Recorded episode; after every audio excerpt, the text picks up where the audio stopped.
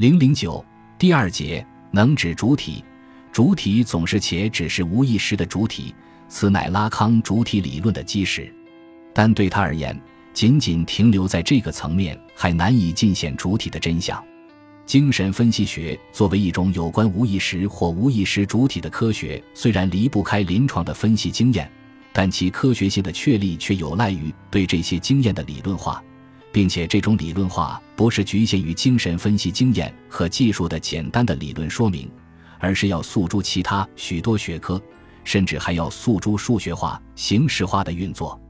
因此，真正的问题在于如何实现经验和技术的理论化。拉康说：“这需要借助其他的科学工具，其中最有效的工具莫过于语言学。”在拉康看来，弗洛伊德在发现无意识的过程中，其实已经运用了语言学的方法，只是基于时代科学的局限而未能把这些方法提升为方法论。而今天的精神分析学家可谓生逢其时，语言学方法已经在诸多人文科学，尤其人类学的研究中得到有效运用。为精神分析学的挪用提供了最好的参照，使分析家们有条件把无意识置于语言学的框架中进行科学的阐释。因此，如果说精神分析学是关于无意识的科学，那么在拉康眼里，语言学就是使这一科学得以可能的工具。如果要问语言学，当然主要是结构语言学。提供给拉康的最有效工具是什么？想必大家都会认同这样一个回答。能指的运作，一定意义上说，能指理论乃是拉康重述弗洛伊德的无意识概念的基石，也是拉康实施其语言学转向的基石。正是通过挪用索绪尔的能指概念来阐释无意识的机制，才使得他的无意识主体获得了科学化的说明。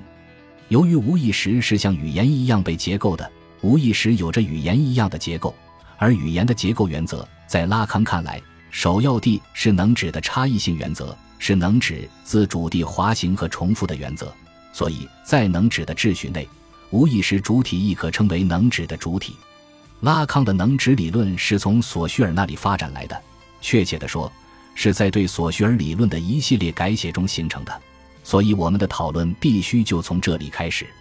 我们知道，索绪尔有一个雄心壮志，就是想把语言学建立为一门科学。因为在他的时代，尽管历史比较语言学声势浩大、成果颇丰，但语言学研究一定程度上仍处于前科学状态，如研究对象难以确定、研究方法杂无不清、研究范围模糊混乱、基本概念缺乏界定、基础理论没有系统等等，这些都极大地限制了语言学的发展。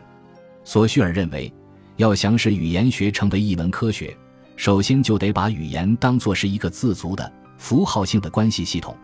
在共识态中去研究或寻找某一语言现象中永恒的普遍地起作用的力量。一句话，就是要对语言系统进行结构分析。为此，首先要分析的就是语言的符号构成。索绪尔说，语言符号是由能指与所指两方面构成的。所谓能指，就是构成语言符号的形象和声音。而所指则是指这一形象和声音所表达的概念或意义，如英语中的 tree，t r e 的字母拼写及其读音 tree 就是能指，而这个单词指位的概念数就是所指。必须注意，索绪尔特别的强调，构成能指的形象和声音不是物理或生理意义上的，而是心理意义上的。比如 t r e 的拼写或 tree 这个读音，不论你是用大写还是用圆体或印刷体来书写。也不论你发出的是伦敦音还是美国音或澳洲音，都无损于其作为能指的功能。重要的是，这些书写或发音能让我们把该能指和其他能指区分开来。再者，与能指相对应的所指指位的并不是现实的具体事物，比如具体的数目，而是概念，或者说该能指在我们心中所唤起的观念，并且有的时候。作为所指的概念所表达的东西，并不一定是现实的存在的，例如上帝、天使、鬼魂这样的概念，但这并不妨碍这些概念本身的指位价值。因而，索绪尔说，语言符号连接的不是事物与名称，而是概念和音响形象。在哲学上，索绪尔的这一区分有着革命性的意义，它表明语言符号是一个自足的意志系统。符号的意义不是来自其与所指涉的对象之间的某种联系，如传统的认识论中符号与对象的反应论关系，而是来自符号系统内部能指与所指的结合。拉康对索绪尔的一系列改写就是从这里开始的。在索绪尔那里，能指和所指作为构成符号的不可或缺的两面，有着同等的重要性。两者结合在一起，才能使符号具有意指的价值。索绪尔用了一个图示来表示符号的这种构成。在这个图示中，圆圈表示符号的两个方面，能指和所指是一个统一体。它们之间的横线表示两者是结合或连接在一起的。虽然这种结合或连接是任意的，两个反向的箭头则表示能指和所指在指位关系中是相互含摄的，两者相互依存，不可分离。在一个封闭的符号系统中，能指与所指相互依存，这就是索绪尔的这个图示所要表达的基本思想。拉康则以一个简洁的数学式对该图示做了激进的重写。索绪尔的图示是有关语言符号构成的，是符号的表达式；而拉康的数学式是有关能指的，是能指的代数式。在这个代数式中，s 代表能指，s 代表所指。对于拉康而言，这个激进的改写有着多重的意图和意义。索绪尔图式中能指和所指的位置在这里被颠倒过来，以此表示能指对于所指在逻辑上的优先性。索绪尔图式中的箭头和圆圈都被取消，表示能指和所指之间缺乏稳固或固定的关系。至于能指和所指之间的那个横杠，现在不再代表连接，而是代表内在于意志关系中的意义抵制。对于拉康的这个表达式，我们一般都知道：s 代表能指，s 代表所指，s 至于 s 之上表示能指优先于所指。这个理解并没有错，但太过流于表面。其中有一个细节被我们忽视了，在拉康那里，大写的 S 更确切地说，代表的是能指系统或能指网络，是一系列的能指所构成的能指链条。小写且斜体的 S 代表的是能指链条运作的意指效果或称意义所指，其与 S 之间并不是平行的对应关系，而是作为意指效果在事后追溯出来的，是我们对话语流或能指链进行阐释的结果。因而，对于拉康的表达式，不能简单的理解为是索绪尔的表达式的简单颠倒，而必须看作是一种彻底的重写。更重要的是，在拉康那里。这个激进的重写受到一个潜在运思的主导，那就是精神分析学的需要。拉康明确地讲到，他的能指代术式乃是对无意识的构成的说明，是有关无意识的运作以及无意识与语言的关系的。拉康对索绪尔的重写以及对能指理论的一系列讨论，都与这一精神分析学的视线有关，所以。对于他的能指表达式以及他接下来对隐喻和转喻的形式化说明，如果我们只是纠缠于语言学或修辞学的技术来理解，许许多多的拉康研究者就是这样做的，那就会落入字符的意义陷阱，并且只会看到拉康满目皆是的错误阅读和错误阐释。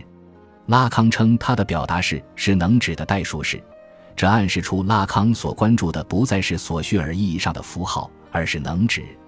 它的重写实际上就是对能指以及能指与所指的关系的重新阐述。下面我从四个方面来对拉康的观点加以说明。首先是能指的性质，在索绪尔那里，能指乃是符号的形象和声音所构成的心理现实。虽然他也看到了能指作为视觉和听觉的支撑的物质性方面，可他认为，相对于所指以及语言的功能而言，能指的这一方面显然是次要的。能指的作用主要在于表征和指涉所指。拉康也强调了能指的物质性方面，并且强调的是这一方面的否定性意义。在他看来，单一能指就其自身而言，不过是一个将死的物质材料，是语言的物质支撑，是一种字符，它什么也不意指。每个实际的能指，就其作为一个能指而言，什么也不意指。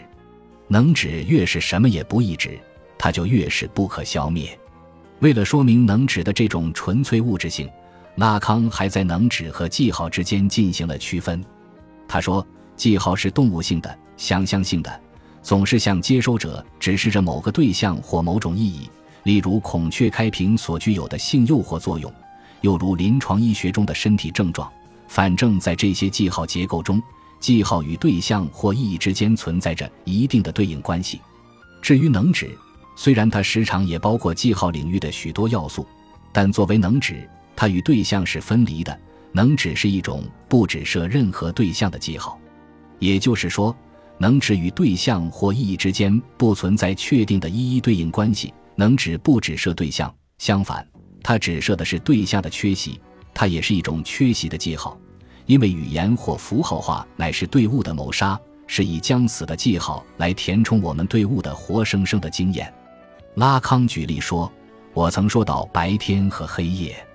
白天和黑夜绝不是能以经验界定的东西。经验所能指示的一切，乃是光明与黑暗的一系列变化和转换，甚至是他们的脉动和替换，以及他们整个的转变。语言却是以对立开始，白天和黑夜的对立。”一旦白天作为一个能指出现在那里，他就为自己获得了一种排列的整个交替变化，并将以此去抑制极其多样的东西。拉康在此并不是要否定白天和黑夜的经验性存在，他的意思是说，当白天和黑夜作为能指被运用的时候，就不再与我们的经验，或者说白天和黑夜作为经验对象的存在有关。比如我们常说“白天不懂夜的黑，长夜漫漫”。这些短语中的白天和黑夜作为能指，其意义不再是经验可以界定的。不仅如此，能指作为一个孤立的记号，它不表征任何的东西，不意指任何的意义。比如，作为孤立的能指，白天意味着什么？黑夜又意味着什么？若不引入与之对立或相关的其他能指，